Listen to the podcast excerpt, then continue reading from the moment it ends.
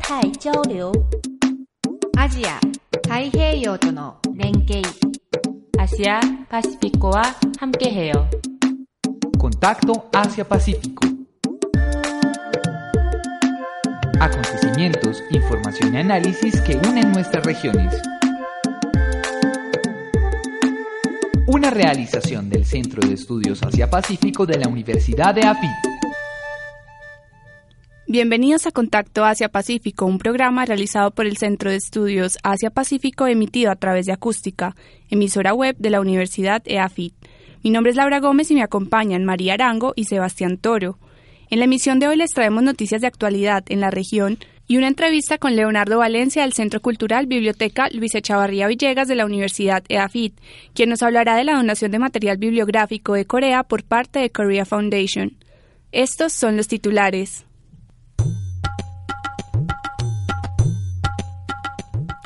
China y Colombia celebran 35 años de relaciones diplomáticas. General Motors y la Corporación Industrial Automotriz de Shanghai preparan la apertura de una fábrica conjunta en Indonesia. Ausencia de democracia en Tailandia pone en peligro su alianza militar con Estados Unidos. Colombia y Bolivia, los países con menores inversiones por parte de China en Latinoamérica.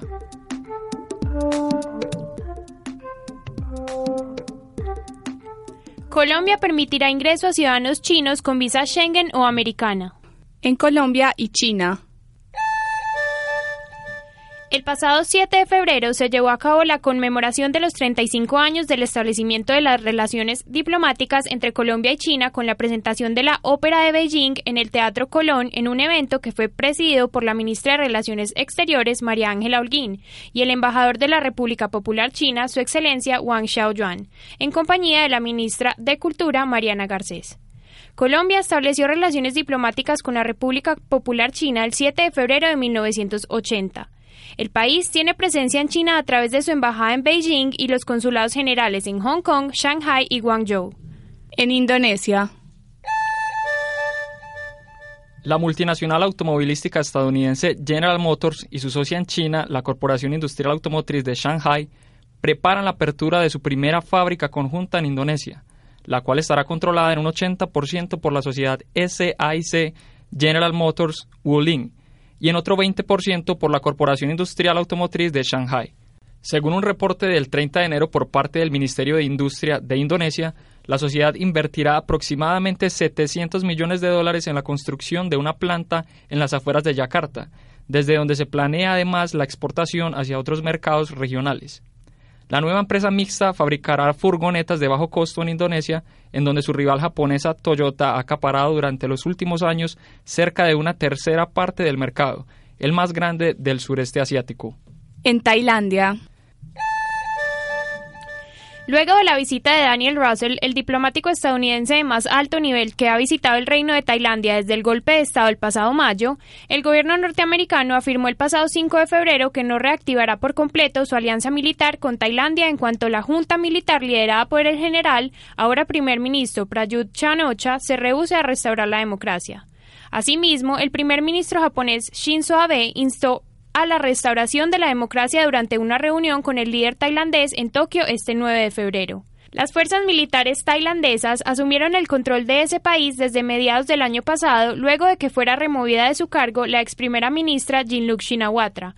El 7 de mayo de 2014 y la alianza militar entre Washington y Bangkok se mantiene desde los años de la Guerra Fría y la Guerra de Vietnam. En América Latina y China. Según un estudio realizado por Heritage Foundation, Colombia y Bolivia ocupan los últimos lugares como receptores de inversión por parte de China en América Latina, región en la cual el gigante asiático ha invertido aproximadamente 96.240 millones de dólares durante los últimos 10 años. Por otro lado, Brasil y Venezuela se han convertido en socios relevantes para China en la región, ocupando el primer y segundo lugar respectivamente, y en donde las inversiones se encuentran principalmente en el sector minero energético. En la última década, Colombia ha recibido un total de 1.700 millones de dólares de inversión china, exclusivamente para el desarrollo de proyectos de energía. Bolivia, por su parte, ha obtenido tan solo 840 millones de dólares principalmente para el desarrollo de tecnología y transporte. En Colombia.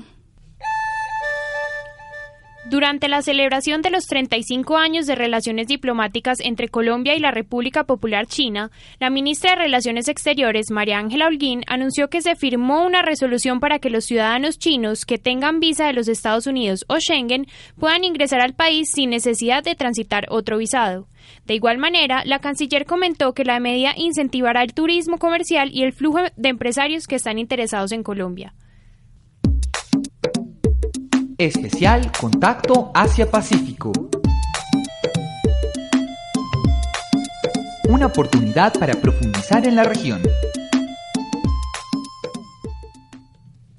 En el mes de enero, el Centro Cultural Biblioteca Luis Echavarría Villegas de la Universidad EAFIT recibió por parte de la organización Korea Foundation una colección de material bibliográfico sobre Corea, como parte de un esfuerzo para promover el entendimiento del país asiático desde diversas áreas del conocimiento. Leonardo Valencia Arias, asistente de desarrollo de colecciones del Centro Cultural Biblioteca Luis Echavarría Villegas, nos describe en qué consiste la entrega del material bibliográfico. Bueno, eh, en la biblioteca de la Universidad de AFID eh, estamos muy contentos por haber recibido una donación de la organización Korea Foundation que promueve los estudios coreanos eh, recibimos en total 36 documentos eh, de material eh, que va desde política, relaciones internacionales, economía, etcétera, con el objetivo de promover el estudio académico sobre Corea. Se invita a toda la comunidad afitense a que hagan uso de estas colecciones, de estos documentos, con el objetivo de comprender mejor y a profundidad eh, cómo nos podremos relacionar con eh, Corea y con su economía, con su política, con su cultura, para el beneficio de la Academia NEAFIT. Hemos llegado al final de nuestra emisión. Los invitamos a escuchar Contacto Asia-Pacífico todos los martes, jueves y domingos a las dos y media de la tarde por la emisora web acústica.eafit.edu.co. Muchas gracias a nuestros oyentes.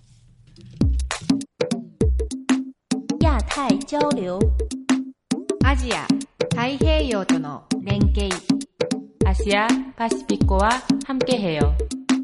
Contacto Asia-Pacífico. Acontecimientos, información y análisis que unen nuestras regiones. Una realización del Centro de Estudios Asia-Pacífico de la Universidad de AFIT.